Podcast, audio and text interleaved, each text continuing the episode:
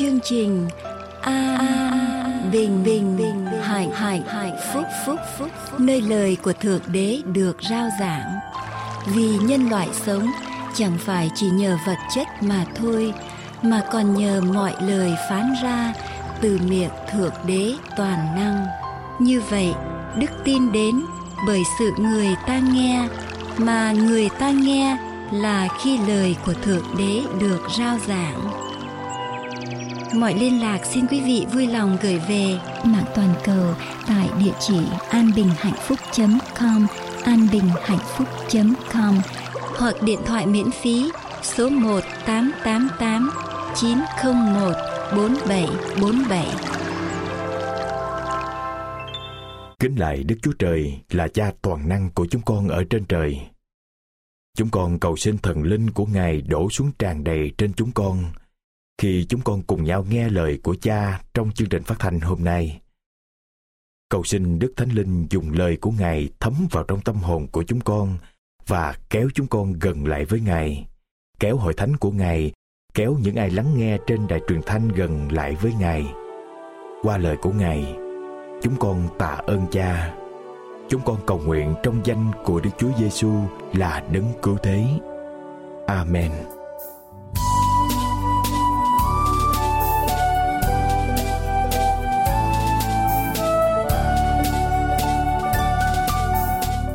Quý vị đang theo dõi chương trình phát thanh An Bình Hạnh Phúc.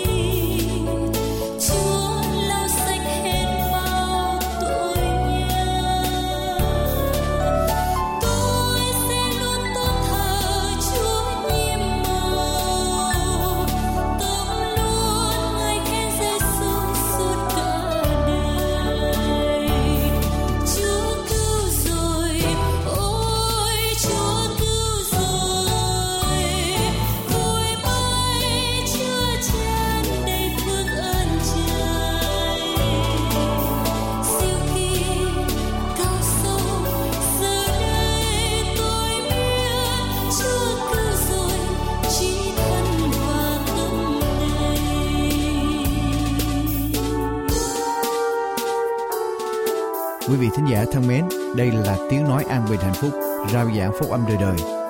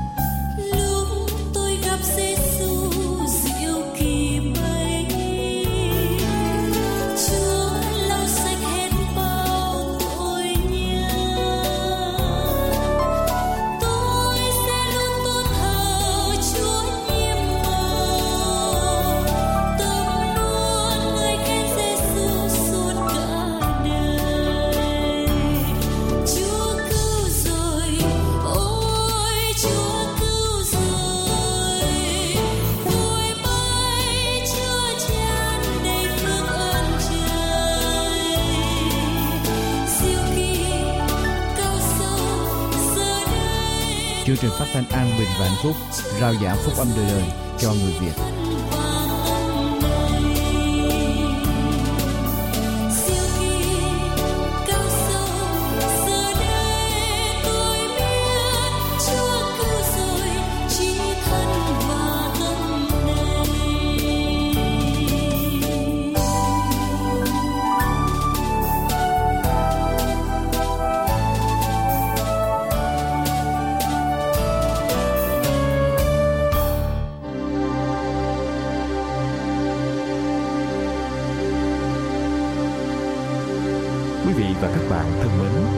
Trong lần phát thanh trước, chúng tôi đã cùng với quý vị và các bạn lắng nghe nội dung của Kinh Thánh Thi Thiên từ đoạn 8 đến đoạn 11.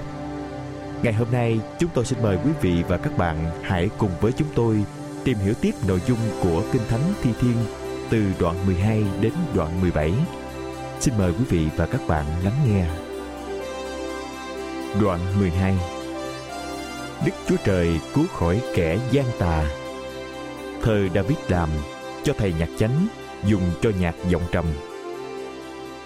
Đức Giê-hô-va ơi, xin cứu chúng tôi, vì người nhân đức không còn nữa và kẻ thành tính đã mất khỏi giữa con loài người.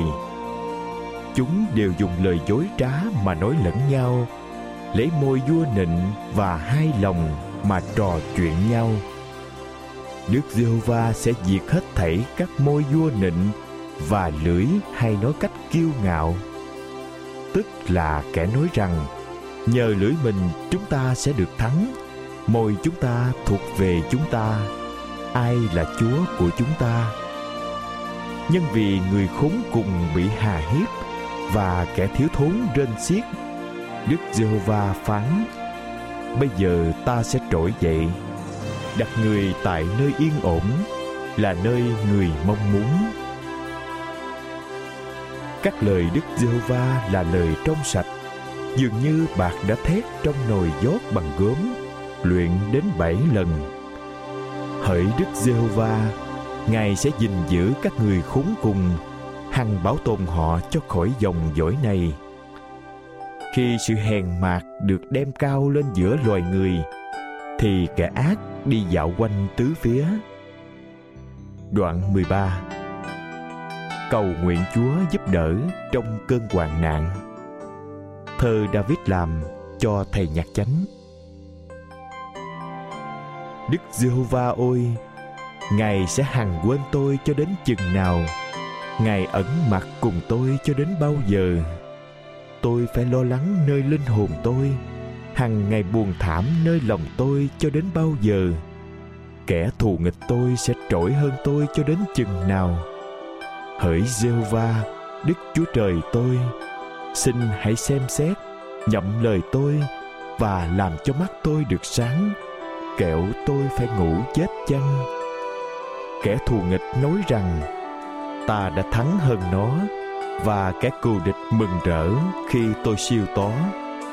Nhưng tôi đã tin cậy nơi sự nhân từ chúa, lòng tôi khoái lạc về sự cứu rỗi của chúa tôi sẽ hát ngợi khen Đức Giê-hô-va vì Ngài đã làm ơn cho tôi. Đoạn 14 Sự ngu dại và sự gian ác loài người.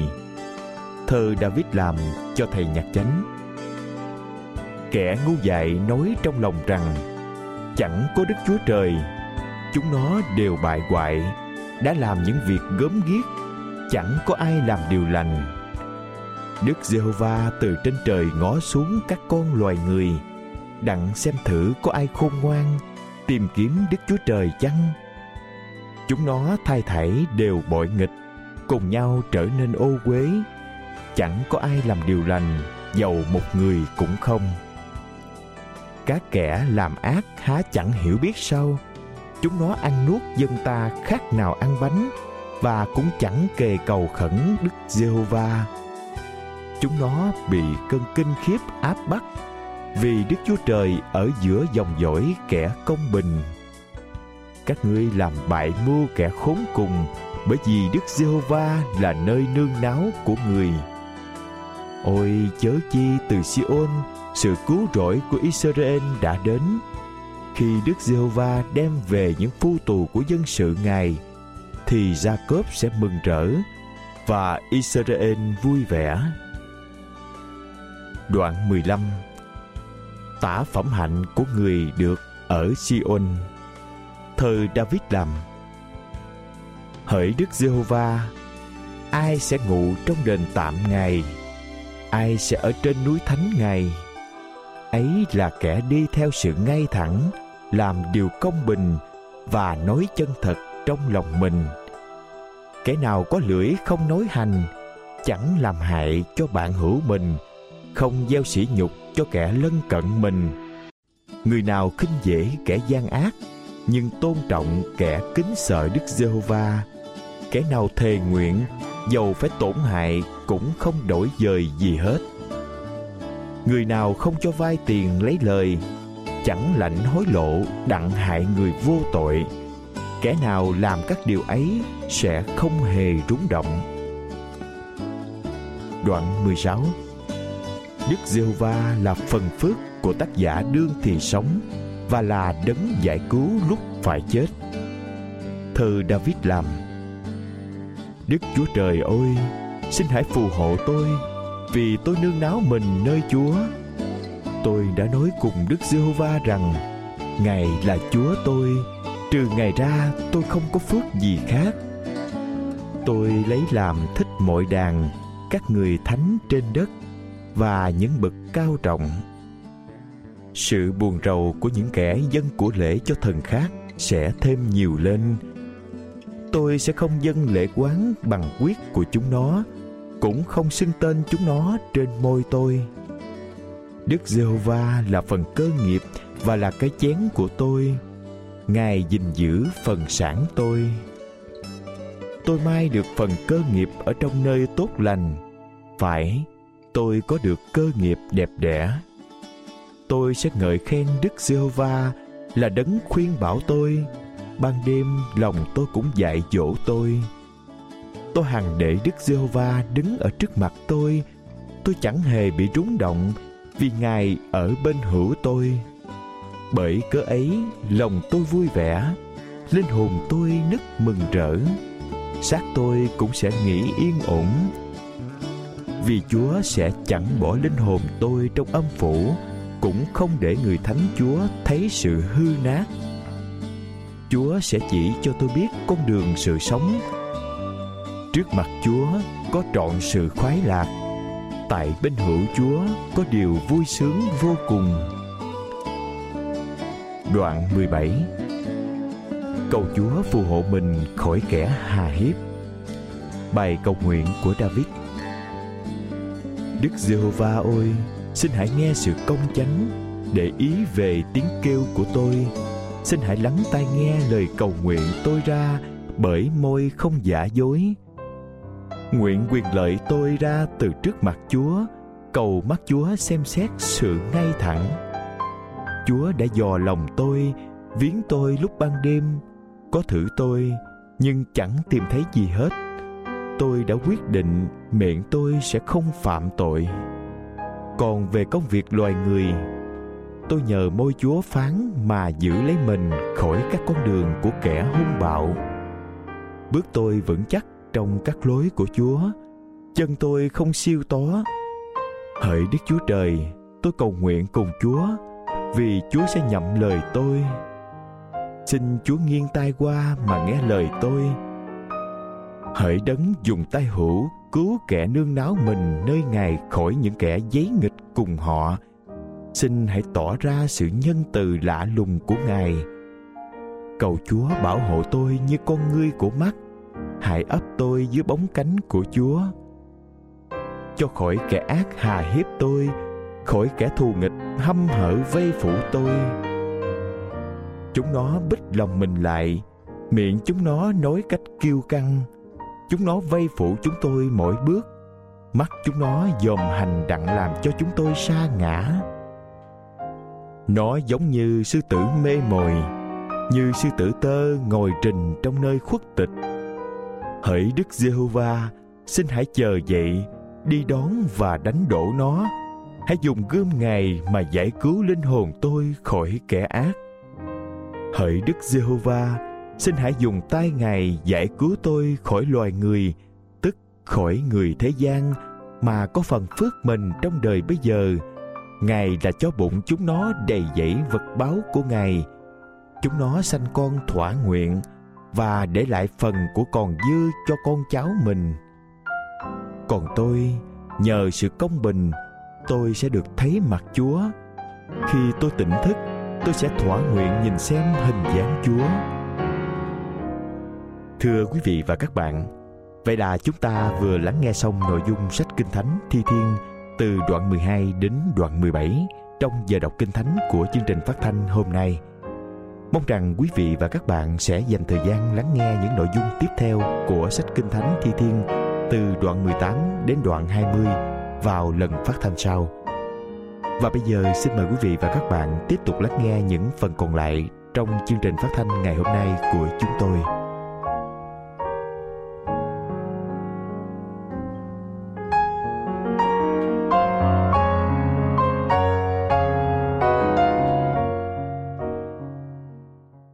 Lời, Lời Chúa phán. trong sách Thi Thiên đoạn 134 hỏi các tôi tớ Đức giê va là kẻ ban đêm đứng tại nhà Ngài. Hãy ngợi khen Đức giê va. hãy giơ tay lên hướng về nơi thánh và ngợi khen Đức giê va.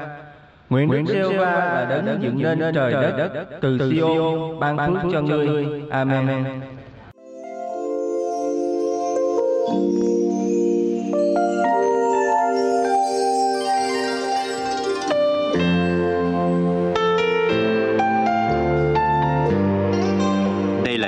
Phát thanh an bình và hạnh phúc, nơi lời của Thượng Đế Toàn Năng được rao giảng.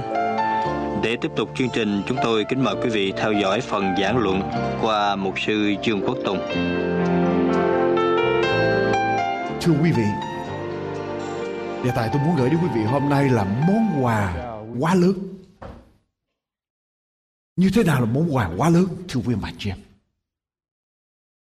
Món quà mà chúng ta không thể nào diễn tả hết được.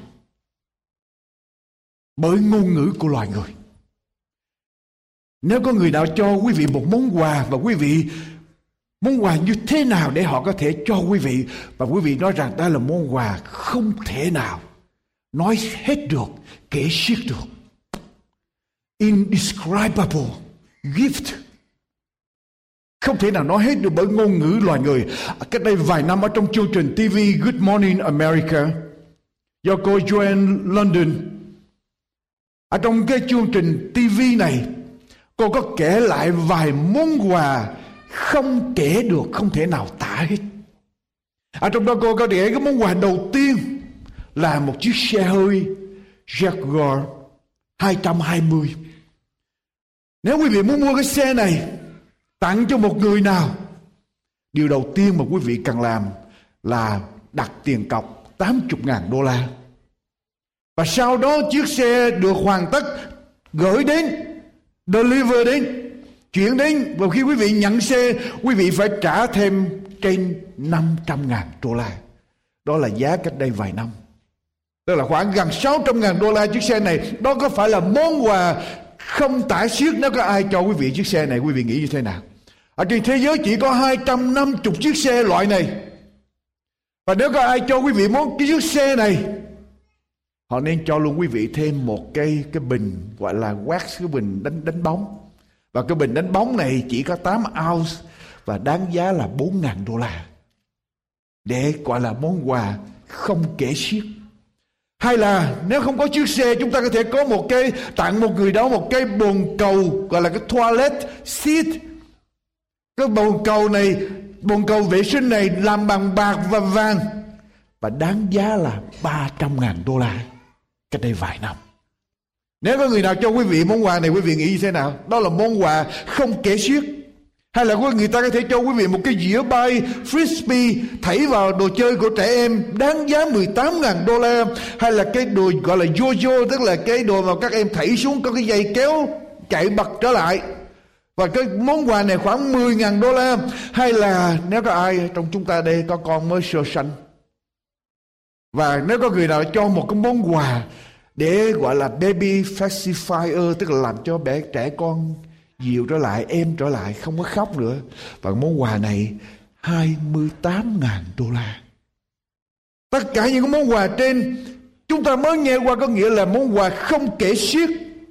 Nhưng thưa quý vị Các hãng quảng cáo đã tìm đủ mọi cách tìm ra đủ mọi cách để diễn tả những món hàng này để tìm cách bán hàng cho người ta và tôi muốn nói với quý vị một cái món hàng một món quà mà đức chúa trời ban cho con người Món quà này không thể trả được ở trong sách 2 Cô Rinh Tô, Kinh Thánh sách 2 Cô Rinh Tô, đoạn 9 câu thứ 15, Kinh Thánh nói rằng tạ ơn Đức Chúa Trời vì sự ban cho của Ngài không siết kể.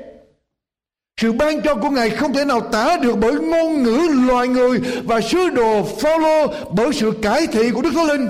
Đã nói nên món quà này và món quà đó là gì? Thưa quý bạn chị em, đó chính là Đức Chúa Giêsu. Món quà không thể nào kể hết, không thể nào diễn tả được bằng ngôn ngữ loài người là Đức Chúa Giêsu đã được Đức Chúa Trời toàn năng ban xuống cho thế gian và tôi xin hỏi quý vị bao nhiêu năm bao nhiêu lần quý vị dự lễ Giáng sinh Quý vị nghe đến Đức Chúa Giêsu là món quà từ thiên đàng ban cho loài người, Đức Chúa Cha ban Đức Chúa Con cho loài người. Và tôi xin hỏi quý vị, món quà đó như thế nào? Quý vị có hiểu được món quà đó sao? Và tại sao Kinh Thánh gọi rằng đây là món quà không thể nào kể xiết, không thể nào nói được bởi ngôn ngữ loài người. Tôi đưa ra ba điều từ ở trong Kinh Thánh. Để cho chúng ta biết lý do tại sao Đức Chúa Giêsu món quà Giáng sinh mà loài người, ngôn ngữ loài người không thể nào tả xiết. Và đây là món quà lớn nhất mà Đức Chúa Trời toàn năng ban cho loài người. Ở trong Kinh Thánh sách Giăng đoạn 3 câu thứ 16 nếu chúng ta là những người đã nghe kinh thánh rất là nhiều quý vị thuộc lòng câu kinh thánh này. Giăng đoạn 3 câu thứ 16 kinh thánh nói rằng vì Đức Chúa Trời yêu thương thế gian đến nỗi làm điều gì? Ban con, một của Ngài, con duy nhất của Ngài, hầu cho hệ ai tin con ấy không bị hư mất mà được sự sống rồi trời vì Đức Chúa Trời yêu thương thế gian đến nỗi đã ban con một của Ngài. Cái đặc tính đầu tiên món quà không thể nào kể xiết được. Và món quà này ở trong Thánh gọi là con một của Đức Chúa Trời. Con duy nhất của Đức Chúa Trời. Trước khi tôi đi vào cái ý nghĩa của con duy nhất của Đức Chúa Trời, quý vị đồng ý với tôi một điều này. Là điều gì càng ít, càng hiếm, sẽ càng trở nên quý. Quý vị đồng ý vậy không? Điều gì càng ít, càng hiếm, sẽ càng trở nên quý. Cái lý do mà đồng không có đáng giá bằng bạc và bạc không đóng không có đáng giá bằng bằng vàng. Lý do là tại vì vàng ít hơn là bạc ít, và ít hơn là đồng đồng có nhiều quá. Còn một lý do hóa học thứ hai nữa là đồng, là bạc là là vàng vững chắc hơn là bạc với vàng. Nếu ai đây học về chemistry biết vàng vững chắc stable hơn, cho nên cái giá trị của vàng nhiều hơn là bạc là đồng. Quý vị đồng ý như vậy? Và khi trở lại với tôi về Đức Chúa Giêsu Kinh Thánh nói rằng Ngài là con duy nhất của Đức Chúa Trời. Khi ông Jerome là một học giả Kinh Thánh Ông nghiên cứu Kinh Thánh và dịch Kinh Thánh từ tiếng Greek, tiếng Hy Lạp do các sứ đồ viết trong Tăng ước Hy Lạp để viết Kinh Thánh, dịch Kinh Thánh ra tiếng Latin. Lúc bây giờ ông Jerome đi đến cái câu Kinh Thánh này và trong cái Thánh tiếng Greek nói rằng, Đức Chúa Trời, vì Đức Chúa Trời yêu thương thế gian đến nỗi đã ban. Và cái Thánh Greek dùng cái chữ monogene monogene mono, quý vị nhớ monopoly? Mono tức là là một. Và gene có nghĩa là một cái đấng duy nhất mà có cái bản thể giống y hệt như Đức Chúa Trời. Nói một cách khác, Đức Chúa Trời Thượng Đế Toàn Năng ban cho loài người không phải Chúa dựng nên một thiên sứ để Chúa ban cho loài người. Không phải Chúa dựng nên một vật gì để Chúa ban cho loài người, mà Thượng Đế Toàn Năng ban cho loài người một đấng giống y hệt như mình và một đấng duy nhất. Lúc bây giờ ông Jerome thấy cái chữ monogene, tức là one of the only kind đây là một cái cái đấng duy nhất, một cái loại duy nhất giống như vậy. Ông Jerome mới suy nghĩ mình dịch ra Đức Chúa Trời ban cho loài người một cái một cái, một một nhân vật, one of the only kind, một đấng duy nhất như vậy ông Jerome nói như vậy không ai hiểu được hết cho nên ông Jerome bây giờ mới dịch ra chữ Đức Chúa Trời ban con duy nhất của Ngài. Tại vì sao? Con duy nhất không có ai giống cha bạn, bằng con, mà con duy nhất nữa thì như thế nào thì càng quý vô cùng. Và Đức Chúa Giêsu tức là đấng duy nhất như là thượng đế toàn năng mà thượng đế toàn năng ban cho loài người. Và đây là món quà không thể nào kể xiết được bởi luôn ngôn ngữ loài người. Ở trong quyển sách The Word, Living Religion, tức là những tôn giáo sống ở trên thế giới, giáo sư tiến sĩ David Hume đã nghiên cứu về tất cả những tôn giáo lớn, tôn giáo sống ở trên thế giới và giáo sư tiến sĩ David Hume đã kết luận như thế này, ngoại trừ Đức Chúa Giêsu ra, chỉ duy nhất có Đức Chúa Giêsu còn tất cả các giáo chủ khác ở trên thế giới đều được kinh sách của họ ghi lại rằng họ phải đi qua một giai đoạn, họ không biết về con đường mình đi, họ không rõ ánh sáng như thế nào, và họ phải đi tìm ánh sáng đó và có những người thay đổi cách tu hành của họ vì hoàn cảnh thay đổi.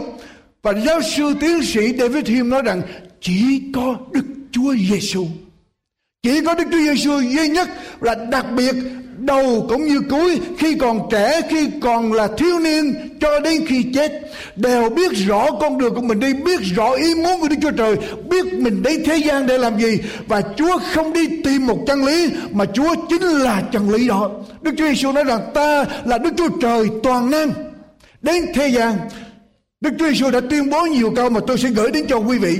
Đức Chúa Giêsu duy nhất chỉ có Ngài và đó là món quà không kể xiết quý vị. Chúng ta không thể nào dùng ngôn ngữ thế gian để trả được món quà đó là Đức Chúa Trời toàn năng mà Ngài đã ban cho con người chính là Thượng Đế toàn năng. Ở trong kinh Koran, Mohammed là sang là giáo chủ của Hồi giáo. Ta nói như thế này, Mohammed chỉ là một sứ giả. Ta chắc chắn không là gì cả. Ngoại trừ chỉ là một sứ đồ. Và Mohammed là một tội nhân, Cầu xin Thượng Đế tha tội. Và ngay cả có khi bị Thượng Đế quở trách. Trong khi đó, Đức Chúa Trời toàn năng tuyên bố về Đức Chúa Giêsu rằng, Này là con yêu dấu của ta, Đẹp lòng ta, mọi đàn và nếu quý vị đi về với lại phong tục của Á Châu chúng ta, phong tục của người Việt Nam chúng ta về gọi là Đức Phật Thích Ca. Đức Phật Thích Ca đã tuyên bố đơn giản rằng ta chỉ là một người được khai sáng, enlightened one. Ta đi tìm con đường để giải thoát. Là một người chỉ có thể chỉ đường cho kẻ khác để tránh đi sự hư không ở trong đời này tìm cách giải thoát ra tất cả những đau khổ trong cuộc đời này để đi đến niết bàn Phật Thích Ca đã xưng rằng ta là Phật đã thành và các ngươi sẽ là Phật sẽ thành. Phật Thích Ca không hề tuyên bố rằng ta là Thượng Đế toàn năng. Trong khi đó Đức Chúa Giêsu tuyên bố rằng ta là con đường giải thoát. Ta là chân lý, ta là sự sống. Ta ban những điều đó cho những ai tin ta chỉ có một mình Đức Chúa Giêsu tuyên bố rằng ta là sự sáng của thế gian. Nếu ai tin ta sẽ không đi ở trong tối tăm. Ta là đường đi, lẽ thật và sự sống. Chẳng bởi ta thì không ai được đến cùng cha. Và Đức Chúa Giêsu tuyên bố rằng nếu ai biết ta tức là biết thượng đế toàn năng. Nếu ai đón tiếp ta, tức là đón tiếp thượng đế toàn năng. Nếu ai tôn kính ta, tức là tôn kính thượng đế toàn năng. Nếu ai tin ta, là tin thượng đế toàn năng. Nếu ai thấy ta, là thấy thượng đế toàn năng. Nếu ai chối ta, tức là chối thượng đế toàn năng. Nếu ai không tin ta, tức là không tin thượng đế toàn năng. Và ta ban sự sống đời đời cho những người nào tin nhận ta, chỉ có đức chúa giêsu món quà không kể xiết được bởi ngôn ngữ loài người. Thưa quý vị và đó là món quà mà Đức Chúa Trời toàn năng ban cho con người. Vì sao? Ngài là one of the only kind. Ngài là đấng duy nhất có bản thể như Đức Chúa Trời, giống như Đức Chúa Trời đến thế gian để chết cho con người. Cho nên món quà đó là món quà không kể xiết được. Nhưng tôi còn tìm thêm được một điều khác nữa ở trong món quà tại sao không kể xiết được. Ở trong Kinh Thánh Sách Giăng đoạn 1 câu thứ 14 Đoạn 1 câu thứ 14 tôi đọc từ câu đầu, quý vị nhớ đoạn 1 của sách văn câu đầu câu 1 đến câu số 3 nói rằng, ban đầu có ngôi lời ngôi lời ở cùng Đức Chúa Trời và ngôi lời là Đức Chúa Trời, ngôi lời chỉ về Đức Chúa Giêsu. Và xuống đến câu số 14 Kinh Thánh nói như thế này. Câu thứ 14 Ngôi lời đã trở nên xác thịt Ở giữa chúng ta Đầy ơn và lẽ thật. Đức Chúa Giêsu không phải chỉ là đấng duy nhất giống như Đức Chúa Trời. Mà Đức Chúa Giêsu đến thế gian này đầy ơn và lẽ thật. cái đặc điểm thứ hai của món quà không kể xiết này là đầy ơn. Đầy ơn nghĩa là gì? À, trong tiếng anh là full of grace. Đầy ơn ân điển. Ân điển của chúa là một điều gì đó lạ lùng nhất diệu kỳ nhất khó hiểu nhất mà chúng ta không thể nào tả được, thưa quý vị. Ân điển, ơn là ân huệ, là sự ban cho, là sự lưu tâm, chăm gìn là lòng thương xót, là những đặc ân mà Đức Chúa Trời Thượng Đế Toàn Năng dành cho người nào, ban cho người nào mà người đó không xứng đáng để nhận lãnh điều đó. Tôi lặp lại.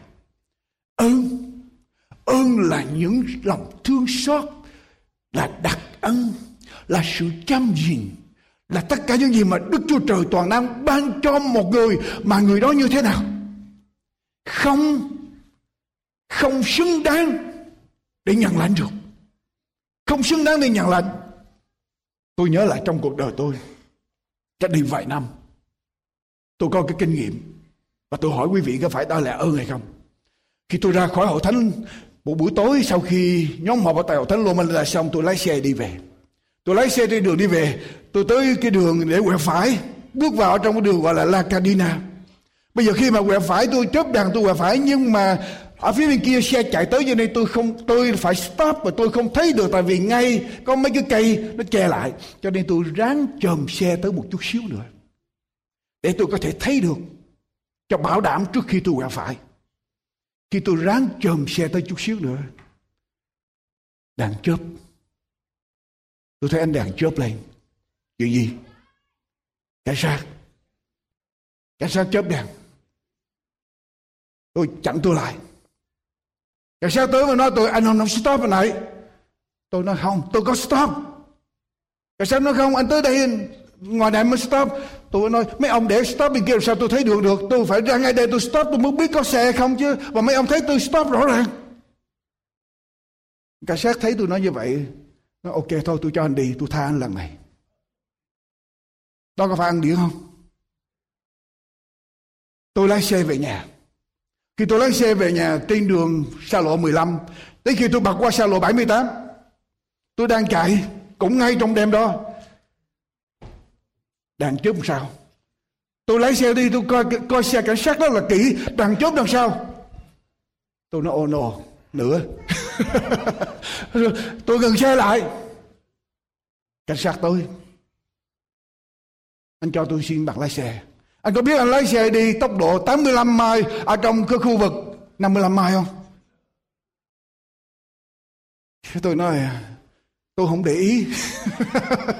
Tôi không để ý. Cái người cảnh sát mới nhìn tôi, xong mới nhìn qua bên bên cạnh tôi thấy tôi để cuốn kinh thánh.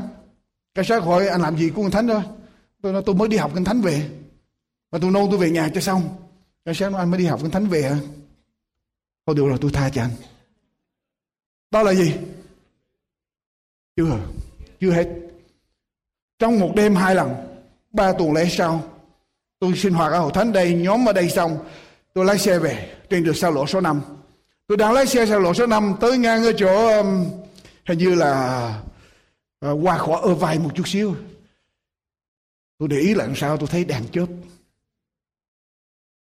Đèn chớp nó oh no nữa tôi bắt đầu lái xe, tấp vô trong lề.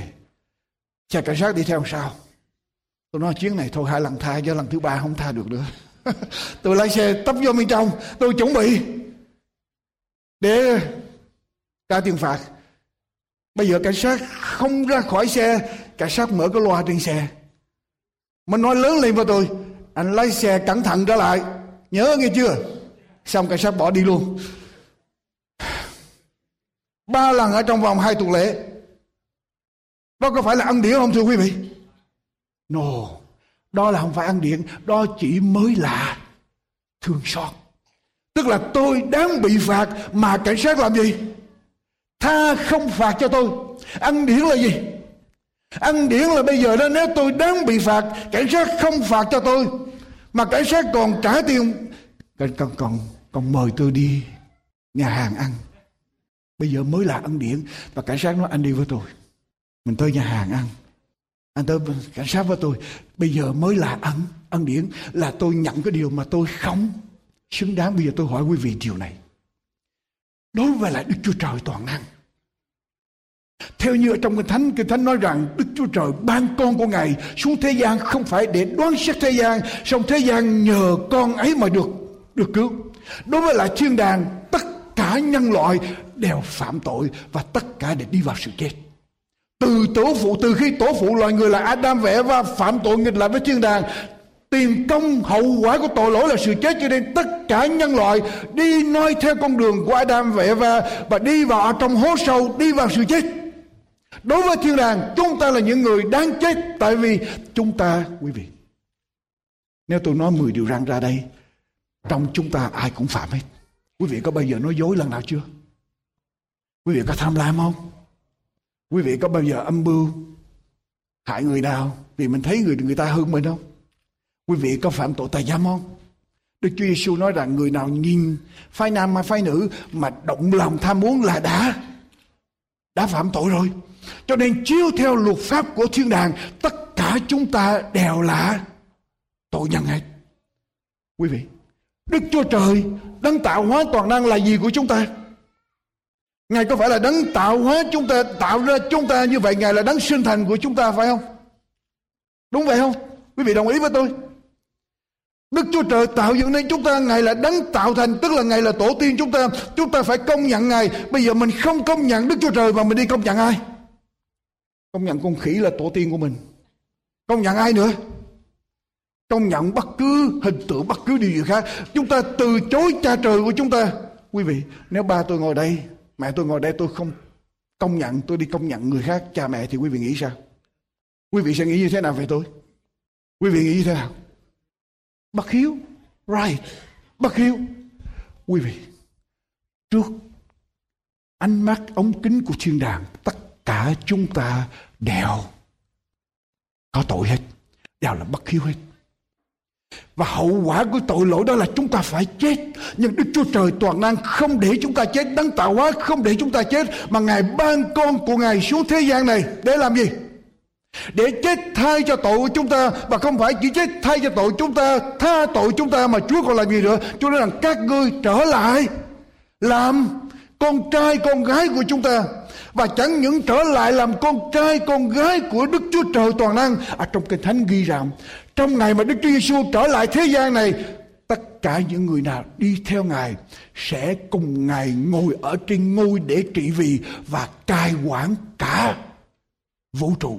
Tức là tất cả những người đi theo Chúa, trung thành với Chúa sẽ trở thành vua ở trong vũ trụ. Quý vị, chúng ta có xứng đáng làm vua không? Quý vị có thể, quý vị ngồi đây, những người nào mà tin Chúa và những người nào sẽ tin Chúa, quý vị có biết rằng nếu quý vị tin Chúa, trung tín với Chúa, tới ngày Chúa trở lại, tất cả đều là không phải con trai, con gái không, là vua để cai trị cả vũ trụ thì quý vị biết vũ trụ như thế nào không? Và Đức Chúa Trời, thay vì phạt chúng ta tha tội cho chúng ta và từ vai trò những tội nhân đưa chúng ta trở lại với Đức Chúa Trời, trở thành con trai, con gái của Đức Chúa Trời và ngồi trên ngôi với Đức Chúa Trời. Như vậy đó là gì?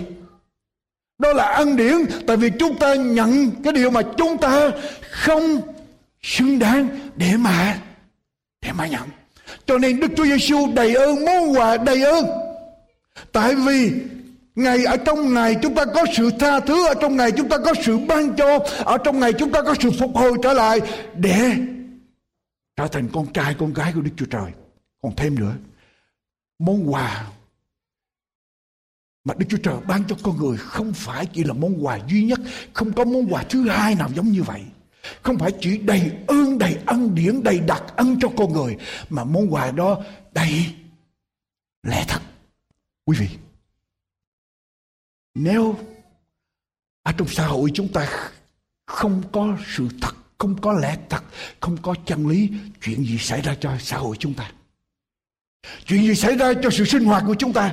Chuyện gì xảy ra cho sự giao dịch của chúng ta? Chúng ta sẽ không thể nào tin tưởng nhau được và xã hội sẽ sụp đổ.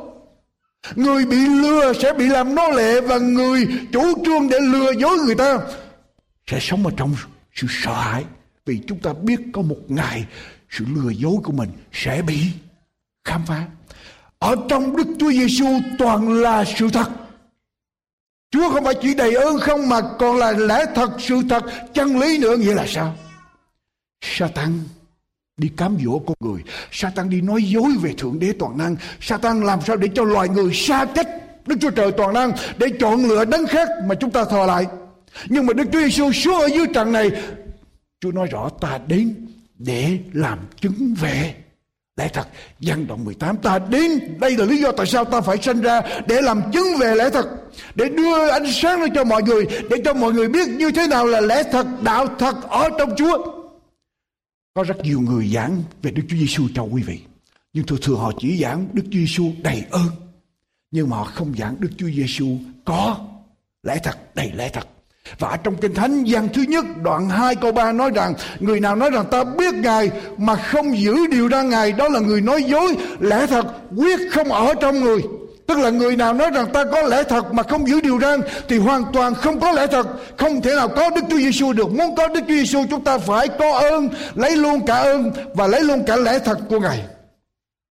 Tướng Jonathan Wainwright là vị tướng Hoa Kỳ duy nhất bị bắt làm tù binh ở trong thời đệ nhị thế chiến.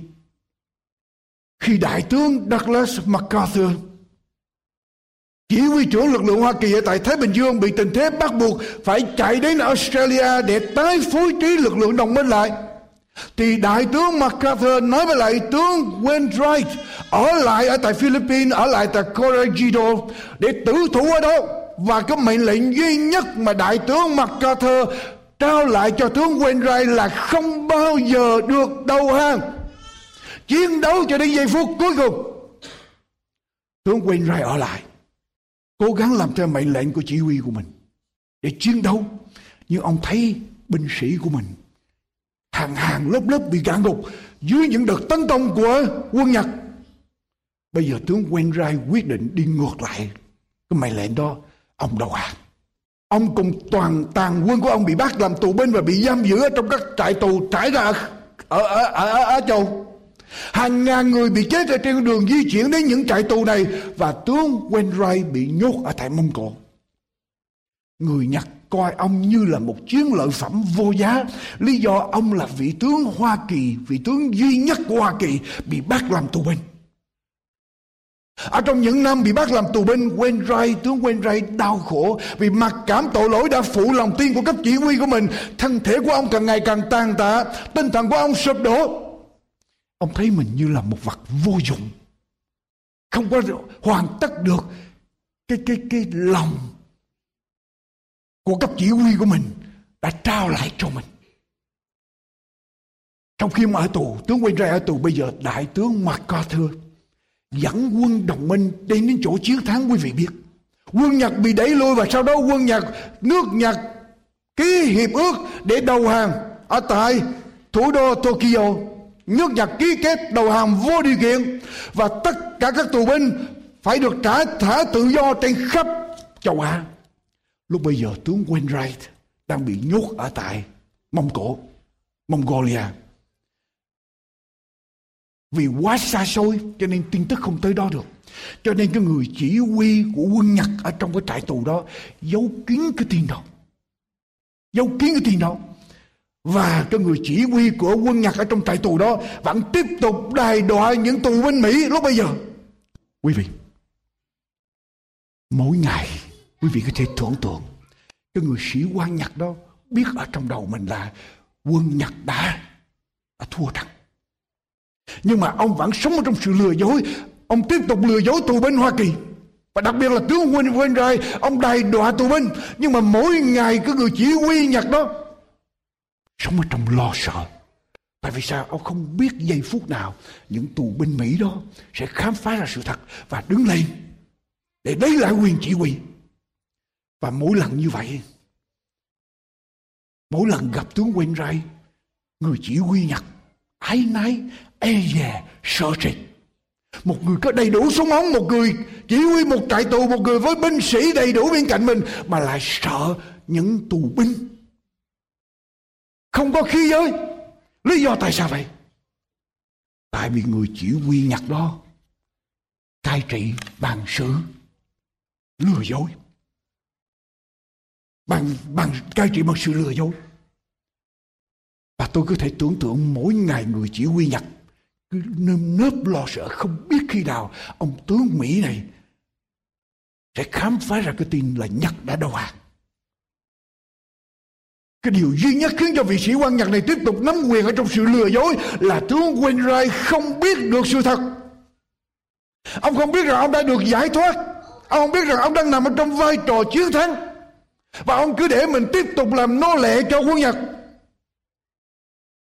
Và tướng Wainwright quý vị còn tệ hơn nữa, tướng Wainwright không hề biết là đại tướng MacArthur đã ra lệnh cho tất cả các tù binh Hoa Kỳ ở khắp nơi trên châu Á hãy đứng lên nắm quyền chỉ huy. Ở trong bất cứ trại tù nào quý vị đang bị nhốt ở trong đó tước vũ khí của kẻ thù và trở thành kẻ chiến thắng. Tướng Wainwright không hề nghe được sự thật đó. Cho nên ông tiếp tục làm nô lệ chuyện gì xảy ra, quý vị? Tôi muốn ngưng lại ngang đây. Satan cũng y hệt như vậy. Satan lừa dối thế gian. Satan nói dối về tổ phụ của, về về đấng tạo hóa của chúng ta. Satan để cho lời người sống ở trong sự lừa dối, Nói xấu về Thượng Đế Toàn Năng Nói xấu về đạo của Ngài, Nói xấu về điều răn của Ngài, Nói xấu về sự hiện diện của Ngài. Để Satan tiếp tục cai trị con người Satan sợ một ngày loài người biết được sự thật. Và khi biết được sự thật, loài người sẽ vùng lên. Loài người sẽ thoát khỏi gông cùng của Satan để loài người trở thành kẻ chiến thắng ở trong Đức Chúa Giêsu. Satan tìm đủ mọi cách để bưng bít lẽ thật này. Nhưng mà Đức Chúa Giêsu tới để đem nói ra lẽ thật đó và tôi những người đi ra rao giảng có bổn phận phải nói lại thật đó ra để cho những người đang làm nô lệ cho Satan, đang nằm ở trong quyền lực của sự tối tăm, biết được sự thật để họ có thể vùng lên trở thành kẻ chiến thắng. Quý vị biết chuyện gì không? Một ngày kia, một phi cơ đồng minh hạ cánh ở bên cạnh trại tù của tướng Wainwright đang bị giam giữ một vị sĩ quan Hoa Kỳ bước ra khỏi phi cơ, tiến tới bên cạnh hàng rào. Vị sĩ quan đó chào tướng Wainwright và nói như thế này, thưa tướng Wainwright, Nhật Bản đã đầu hàng. Chỉ một câu, Nhật Bản đã đầu hàng. Khi tướng Wainwright nghe được cái tin đó, lúc bây giờ ông đang chống gậy thân thể của ông tàn tạ, tinh thần của ông sụp đổ. Ông nghe rằng nhật bản đã đầu hàng. Tướng quyền rai nhảy cả nhắc nhảy! Nhảy cả nhắc nhảy vào trong văn phòng của viên sĩ quan chỉ huy nhật. Mở tung cánh cửa ra. Và tướng Quỳnh rai không cần phải lên giọng. Tướng Quỳnh rai tuyên bố như thế này. Chỉ huy của tôi đã đánh bại chỉ huy của anh. Bây giờ tôi là người chỉ huy tại đây. Anh phải đầu hàng. Không cần một viên đạn. Không tốn một viên đạn nào hết. Một tù nhân suy yếu. Đứng lên. Tước khí giới của đoàn quân Nhật. Và cai quản cải tù trở lại. Tại sao tướng Nguyên Rai làm được điều này? Tại vì ông biết được sự thật là Hoa Kỳ đã chiến thắng và Nhật Bản đã đầu hàng. Và ông nắm ở trong cái tin tức đó, ông ra lệnh cho sĩ quan Nhật phải đầu hàng. Quý vị, quý vị có biết là ở trong Đức Chúa Giêsu chúng ta có sự chiến thắng không? Đức Chúa Giêsu đã chiến thắng ma quỷ ở trên thập tự giá ở tại đồi Golgotha. Đức Chúa Giêsu đã dài đạp đầu Satan, đầu con rắn Đức Chúa Giêsu đã chiến thắng sự chết. Ba ngày sau khi Chúa chết, Chúa đã sống lại và Chúa đã chiến thắng sự chết và Chúa nói rằng ta sẵn sàng ban sự chiến thắng này cho bất cứ người nào tin nhận ta. Quý vị, buổi tối hôm nay quý vị nói sao? Về sự chiến thắng này của Chúa, chúng ta tiếp tục sống để làm nô lệ cho tội lỗi, sống đi trong bóng đêm, sống ở trong sợ hãi, sống ở dưới gông cùng của Satan hay là chúng ta đứng lên nắm sự chiến thắng mà Chúa đã ban cho chúng ta, để chúng ta trở thành con trai, con gái của loài người, của của Đức Chúa Trời. Quý vị, khi tướng mặt cỏ thừa đến Tokyo để ký cái hiệp ước đầu hàng vô điều kiện của Nhật, ở trong cái nghi lễ ngày hôm đó, tướng Wainwright cũng bay máy bay tới để tham dự. Và ông lo sợ. Ông sợ ông phải trực diện với lại tướng MacArthur ông sợ vì ông đã tuổi thân những gì ông đã đã làm đã đã đã, đã phản bội lòng tin của cấp chỉ huy của mình. Cho nên khi tướng đại tướng MacArthur đi ngang qua cái hàng ngũ tướng lãnh đang đứng. Tướng Wainwright thấy MacArthur, tướng MacArthur đi tới. Ông xấu hổ cúi đầu xuống cúi gầm mặt xuống. Ông muốn lẩn tránh vào trong đám đông. Ngay trong giây phút đó, đại tướng mặt cao thơ bước tới trước mặt tướng Wainwright và nói, gọi ông ra. Tướng Wainwright văng lời đi ra, nhìn vào, cặp vào mắt, vào mặt của cặp chỉ huy của mình. Tướng Wainwright bây giờ lòng hoàn toàn tan vỡ. Nước mắt của ông tuôn tràn ra với những sự tủi hổ, với những sự hối hận, ông đã phụ lòng tin tưởng của cấp chỉ huy của mình. Ông đã đầu hàng ở tại Corregidor. Tướng đại tướng mà cậu thôi đưa hai tay ra ôm chầm lấy Wainwright và nói rất đơn giản, Thôi, không sao. Anh đã chiến đấu hết sức của anh rồi. Đừng để ý nữa. Ngay ở trong cái buổi ký kết, Cái hiệp ước đầu hàng của Nhật, Có rất nhiều tướng, Có rất nhiều người lãnh đạo. Muốn cùng đứng chung hàng ngũ, Đứng chung một hàng với lại đại tướng MacArthur Nhưng mà Lịch sử kể lại, đại tướng MacArthur cho tất cả đứng sau lưng. Đại tướng MacArthur cho hai vị tướng đứng ở bên, phải và bên trái của mình. Đó là tướng của Anh quốc là Percy Valley và tướng Wainwright. Đây là hai vị tướng đã đầu hàng quân Nhật. Tướng Percy Valley đã làm mất đã để cho mất Singapore và tướng Wainwright đã để cho mất Corregidor. Và khi đại tướng Wainwright ngồi xuống ký cái hiệp ước đó, đại tướng MacArthur đưa lại cái cái viết cho tướng Wainwright và nói với tướng Wainwright ký. Xong đưa qua cho tướng Percy Valley để vị tướng đó ký. Ý của đại tướng MacArthur nói như thế này. Các anh đã làm hết khả năng của mình rồi. Đừng quá khó khăn với mình. Chúng ta đã chiến thắng. Quý vị, Đức Chúa Giêsu cũng nói với chúng ta như vậy. Tất cả những tội lỗi của chúng ta, tất cả những cái sự yếu đuối của chúng ta, tất cả những gì mà chúng ta đã làm, đã nói ở trong quá khứ đối với Chúa, giây phút này Chúa nói rằng tất cả trôi qua. Ngay giây phút này, nếu các con tiếp nhận ta, tiếp nhận sự chiến thắng của ta, chúng ta có thể bắt đầu trở lại. Quyền năng của ta sẽ ở trong các con. Quý vị nói như thế nào? Với lời mời của Đức Chúa Giêsu Thưa quý bà chị em Có bao nhiêu người muốn nói với Chúa rằng lại Chúa Con muốn tiếp nhận sự chiến thắng đó. Con muốn trở thành con trai con gái của Ngài. Phần giảng luận của Mục sư Dương Quốc Tùng đến đây tạm chấm dứt Chúng tôi xin kính mời quý vị thính giả nhớ đón nghe phần sau trong chương trình kỳ tới.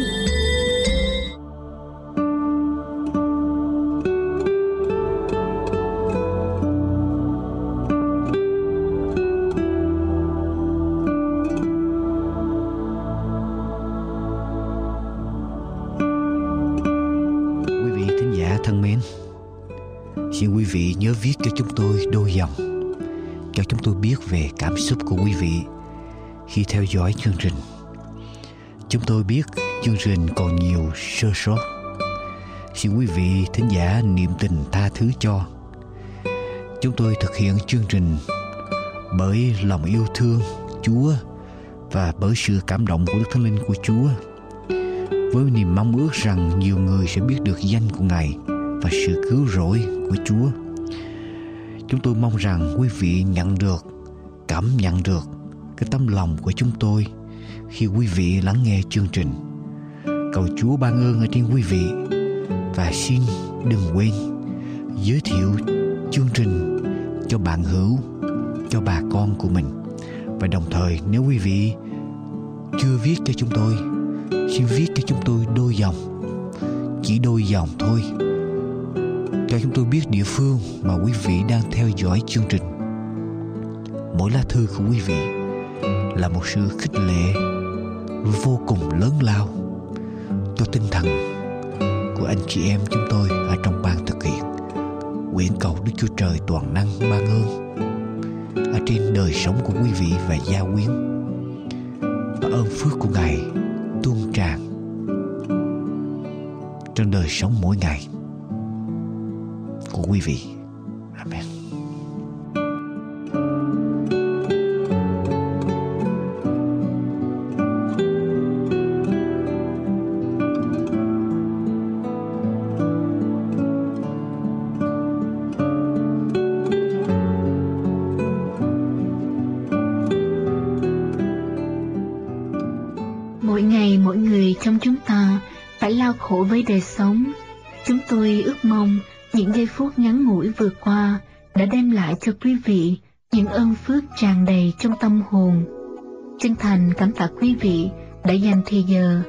Theo dõi chương trình hôm nay.